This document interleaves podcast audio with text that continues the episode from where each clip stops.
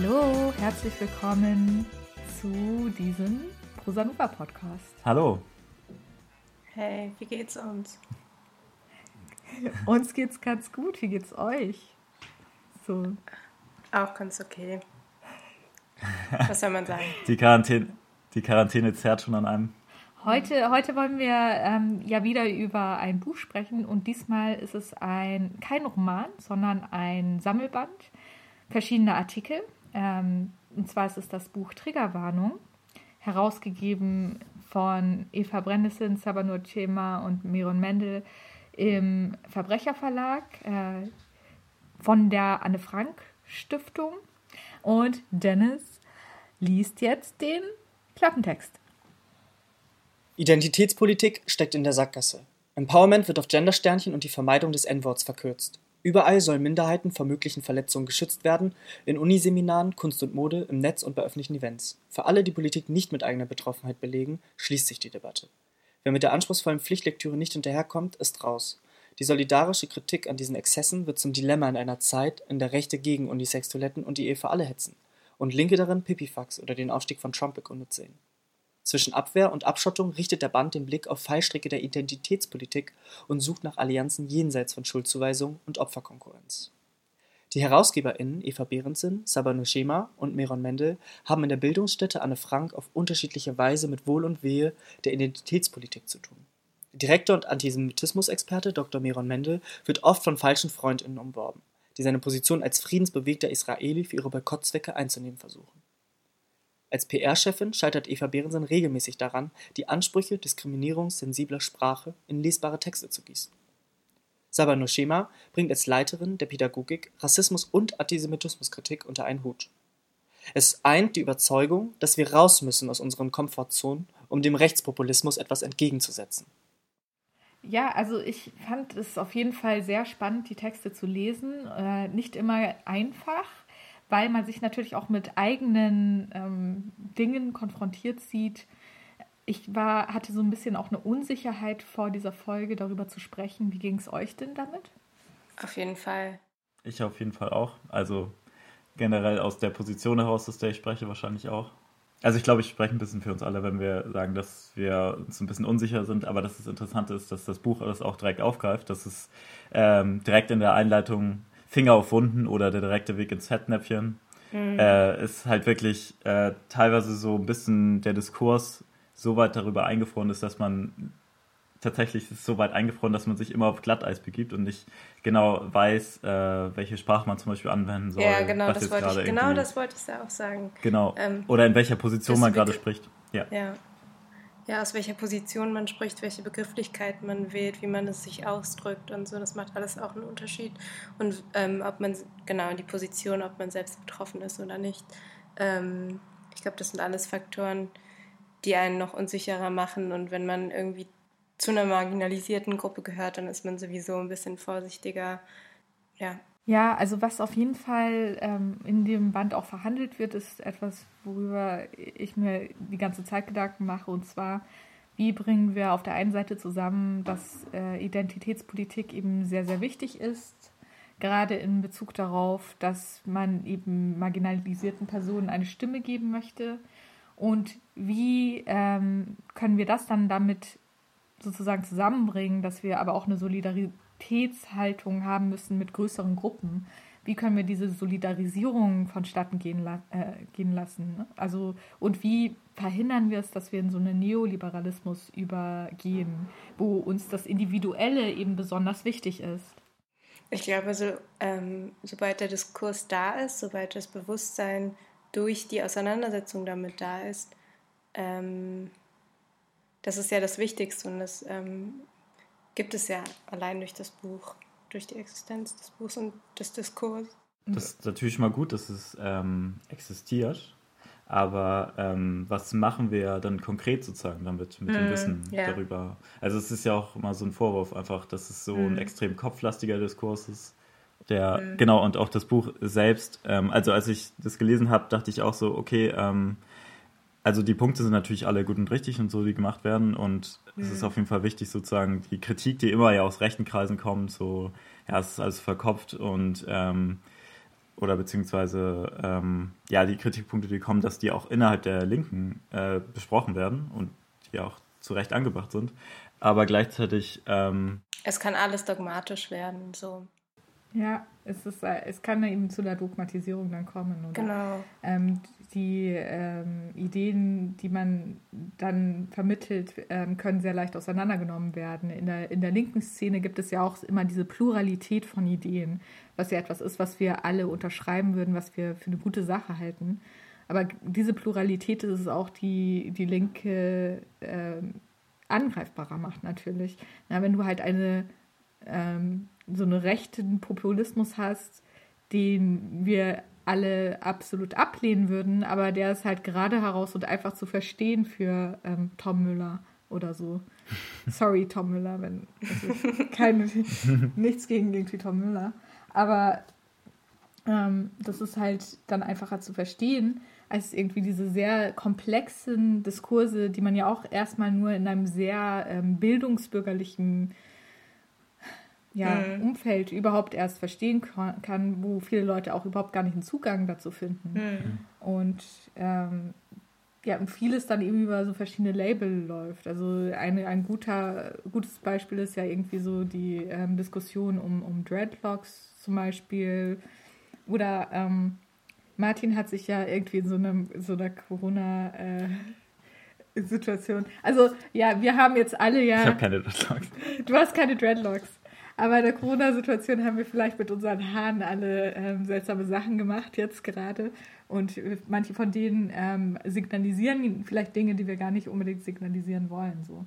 Und ähm, diese Dinge gleich abzuurteilen, ist, ist, die Frage, ob diese kleinen Elemente abzuurteilen, ähm, die natürlich problematisch sind, also irgendwie Dreadlocks zu tragen oder beziehungsweise vor allem Rasterlocken zu tragen oder so ohne da den Kontext genau zu kennen, ist ein Problem in un, vor allem in unserem westlichen Umfeld, aber gleichzeitig ist es natürlich auch schon so, dass man sich überlegen kann, theoretisch, ob man dann vielleicht das große Ganze, das Wichtige aus den Augen verliert. Ja? Und also auch der Titel vom Buch Triggerwarnung ist ja auch ein Hinweis darauf. Ähm, wenn wir darauf achten wollen, dass jeder äh, Space möglichst ein safer Space wird, mhm. ähm, können wir uns dann überhaupt konfrontieren mit den Dingen, die wir verändern wollen in der Welt? Mhm. Das ist die Frage. Genau. Genau, also ich, ich weiß, ähm, das Buch ist ja Triggerwarnung und ähm, Trigger ist ein Begriff, der aus der Traumaarbeit kommt, also Traumatherapiearbeit, also ähm, Menschen, die ähm, gewisse Gewalterfahrungen gemacht haben ähm, und dann vielleicht ein Traumata von sich tragen und dann eben Triggerpunkte haben, die das eben so rausholen. Ähm, Menschen dissoziieren oder wie auch immer. Ähm, und es geht letztendlich um diesen Begriff des Triggerns ähm, oder der Triggerwarnung eben ähm, vor Sachen, eben so ein Content Known, so eine inhaltliche Warnung zu setzen, dass Menschen eventuell getriggert sein könnten. Ähm, nun ist es halt inzwischen so eine Debatte, dass fast alles irgendwie ähm, getriggert, also mit, mit einer Triggerwarnung versehen werden soll. Ähm, und dieser Band sich eben sehr damit auseinandersetzt. Ähm, Behrensen selber aber auch sagt, dass natürlich eine gewisse Lockerheit im Ton ist, es aber nicht darum geht, ähm, also so ähm, Menschen mit einer mit Gewalterfahrung irgendwie sich darüber lustig zu machen oder so. Es geht darum, das einfach nicht wahnsinnig ernst zu nehmen und sich identitätspolitische Debatten und so anzuschauen, Kontext auch des Neoliberalismus, ähm, wie das funktioniert. Und ähm, vor allem eben für eine äh, für mehr Fehlertoleranz zu plädieren. Also woran ich denken muss, ist ähm, so ein bisschen die Asylpolitik, vor allem als du meintest mit Safer Space und dass sich jeder sozusagen in der Gesellschaft irgendwie eingebettet fühlen muss oder ähm, dass das das Ideal wäre, so sollte es ja eigentlich sein, ähm, weil ich ja in dem Bereich irgendwie als Kultur- und Sprachmittlerin gearbeitet habe und es immer so absurd fand, wenn ähm, Jugendliche, ähm, Minderjährige irgendwie aus Berlin ähm, raus mussten, auch wenn sie Familie hatten und weil. Mhm. Ähm, ja, was auf jeden Fall sehr spannend ist, sind, ist eben der Versuch, diese beiden ähm, Aspekte, also diesen neoliberalen Ansatz auf der einen Seite und auf der anderen Seite die Tatsache, dass es eben so ist, äh, dass ähm, man eben auf diese individuellen Bedürfnisse mehr achten sollte, zusammenzubringen. Und da können wir ja hier exemplarisch einmal ähm, so ein paar Artikel herauspicken, äh, die, ich, die wir besonders spannend fanden. Ähm, also was ich sehr spannend fand, war äh, von Eva Behrensen der Artikel Alles richtig gemacht und mit Sternchen, der Bilderbuch Feminismus von MeToo zwischen Populismus, aktivistischen Reflexen und neurechten Punk. Das hat mich auf jeden Fall äh, sehr ähm, beeindruckt, eben, eben auch verschiedene Dinge eröffnet, äh, über die ich so noch nicht nachgedacht habe. Dann ähm, ist mein Lieblingsartikel immer noch in dem Buch. Die, da habe ich auch an anderer Stelle schon mal drüber gesprochen. Äh, doch hier spricht gerade nicht Kollege, sondern Felix Antoine Blume. Und da geht es darum, ähm, wie im Hip-Hop, wer, wer quasi Hip-Hop machen darf, welche Minderheitenpositionen im Hip-Hop überhaupt vertreten sind und es gab ja diesen großen äh, Antisemitismus-Skandal ähm, um Kollega und Farid Bang. Also diesen Artikel kann ich euch super sehr ans Herz legen. Mhm. Und es gibt auch äh, eine, eine, ein Interview drin, also es gibt ähm, verschiedene Twitter-Rants und verschiedene Textsorten auch hier drin. Und es gibt unter anderem auch ein Interview mit ähm, der Redaktion vom Missy Magazine mit Stefanie Luhaus und Hengame Yagubi Farah und äh, dort sprechen sie über das Bashing der Identitätspolitik, die üblichen Fanprobleme und Lederhosen. Und das ist so ein cooles Interview. Und da könnte man daraus zitieren. Ich suche gerade mal eine Stelle. Gab es denn Artikel, die ihr besonders spannend fandet? Ja, also ich fand auch den äh, Artikel zu Kollega und dem Echo ziemlich äh, interessant, äh, auch ziemlich lustig geschrieben. Ähm, und äh, ja, vor allen Dingen interessant äh, die Frage danach, ähm, wer sich sozusagen jetzt in diesem Fall Antisemitismus sozusagen erlauben kann. also weil ähm, die ja ganz viel angeführt wird, dass der Echo-Preis ja schon besteht ja schon sehr viele Jahre oder bestand davor vor diesem Eklat und es auch immer wieder zu Nominierungen kam von Leuten, zum Beispiel einschlägig bekannte Bands wie irgendwie Freiwild oder so, äh, die halt sehr teilweise sehr offensichtlich irgendwie rechtes Gedankengut so verbreiten. Mhm. Oder zumindest nationales, nationalistisches. Und äh, da halt irgendwie es nie ein Eklat oder sowas gab über sowas. Aber wenn ähm, Leute, die halt irgendwie aus dem äh, migrantischen, postmigrantischen äh, Hintergrund sozusagen ähm, solche Dinge dann äußern, da wird dann genau hingeschaut so. und das dann irgendwie ja, dann vor allen Dingen, weil man im Hinter, Hinterkopf hat oder immer so das so verbindet mit äh, ja, Kollega oder Farid Bang, die halt beide ähm, Muslime sind, so das dann immer gleich verbindet, so mit Antisemitismus, wo man das vielleicht bei weißen Menschen dann ja. nicht, nicht erstmal so direkt verbindet. Ja, und das ist halt ein super wichtiger Punkt, der da unter anderem gemacht wird. Ähm, ja, ich habe die Stelle gefunden. Und zwar, ähm, ich zitiere jetzt Hengame. Äh, also ich, ich lese einfach bei diese beiden Paragraphen, ich finde die sehr gut. Also die erste Frage ist, wir, wir wollen mit euch Schmerzgrenzen der Identitätspolitik ausloten. Was tut euch dabei am meisten weh? Tengami antwortet, ich weiß nicht, was mir weh tut. Ich weiß eher, was mich wütend macht. Was Verletzungen angeht, fühle ich mich eher wie eine Schildkröte, weil ich schon ziemlich viel abbekommen habe. Aber was mich sehr wütend macht, ist, dass die Angriffe gleichzeitig zum Erstarken der Rechten auch aus Kontexten kommen, die sich ausdrücklich als links verstehen, dass da genau die gleiche rechte Rhetorik angestimmt wird. Wenn man das adressiert, wird man dafür gebasht. Die Möglichkeit für ein Bündnis werden äh, weniger, die Linie, mit, die, mit wem man am Ende des Tages kämpfen kann, wird immer schmaler. Anstatt dass immer mehr Leute checken, dass es gerade echt schwierig wird und sich nach links orientieren, geht es eher in die andere Richtung. Und warum checken es die Leute nicht? Hengami antwortet. Also wenn ich zum Beispiel eine polemische Kolumne schreibe, in der es um subtilere Formen von Rassismus geht, der vielleicht nicht gleich lebensbedrohlich ist, dann wird das genutzt, um die Rassismuskritik als Ganzes zu delegitimieren. Also so von wegen, du bist feindlich gegenüber weißen Deutschen. Wir kriegen dann so Leserinnenbriefe, da heißt es, wegen uns würde die AfD gewählt werden. Neulich schrieb uns eine Leserin, ich fühle mich nicht angesprochen, weil ich weiß bin, weil ich keinen Migrationshintergrund habe, weil ich schlank bin und nicht dick, weil ich reich bin und nicht arm. Da wurde wirklich jede Kategorie durchgegangen. Und man denkt sich dann so, okay, ich kann mich auch nicht mit jedem Text in der Zeitung identifizieren. Wenn ich was über Wall Street lese, denke ich doch auch nicht, hm, ich habe irgendwie nichts mit Wirtschaft zu tun, ich verbrenne das jetzt. Die Leute sind es anscheinend nicht gewöhnt, dass es nicht immer nur um sie geht. Dabei müssen sie auch mal checken, es geht ansonsten immer um sie und es mhm. kann auch mal nicht um sie gehen.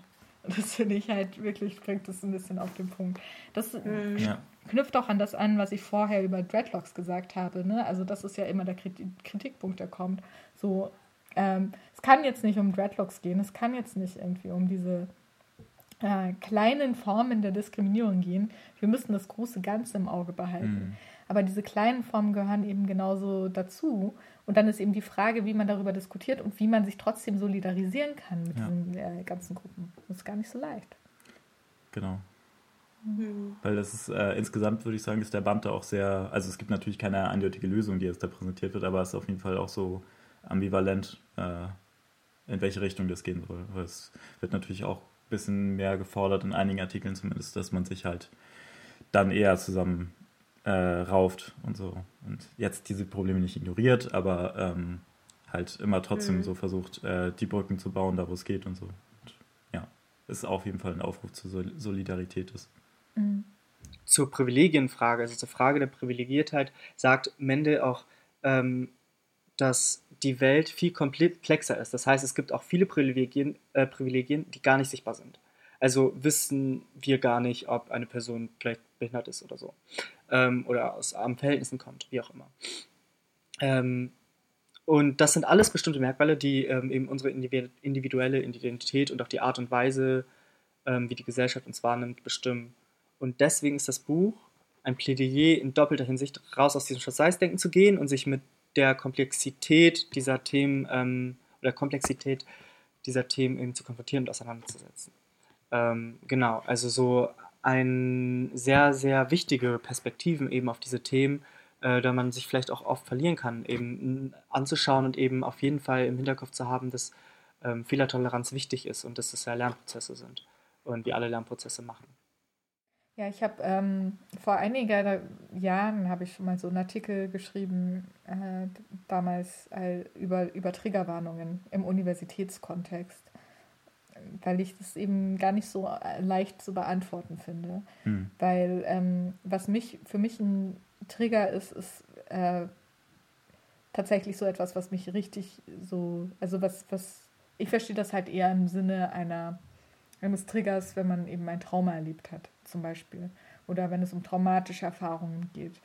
Und mhm. dann gab es eine Situation, wo eben ein, eine weiße Person in einem anderen Seminar eine Dozentin darauf angesprochen hat, eine, äh, ich glaube sogar jüdische Dozentin, sie wolle diesen Film nicht sehen, also ähm, ähm, Fog and Night, Fog and, ich weiß, ja, ich, also einen Film eben quasi über die Shoah, wolle diese Studentin nicht sehen, weil sie die Gewalt in diesem Film nicht aushalte.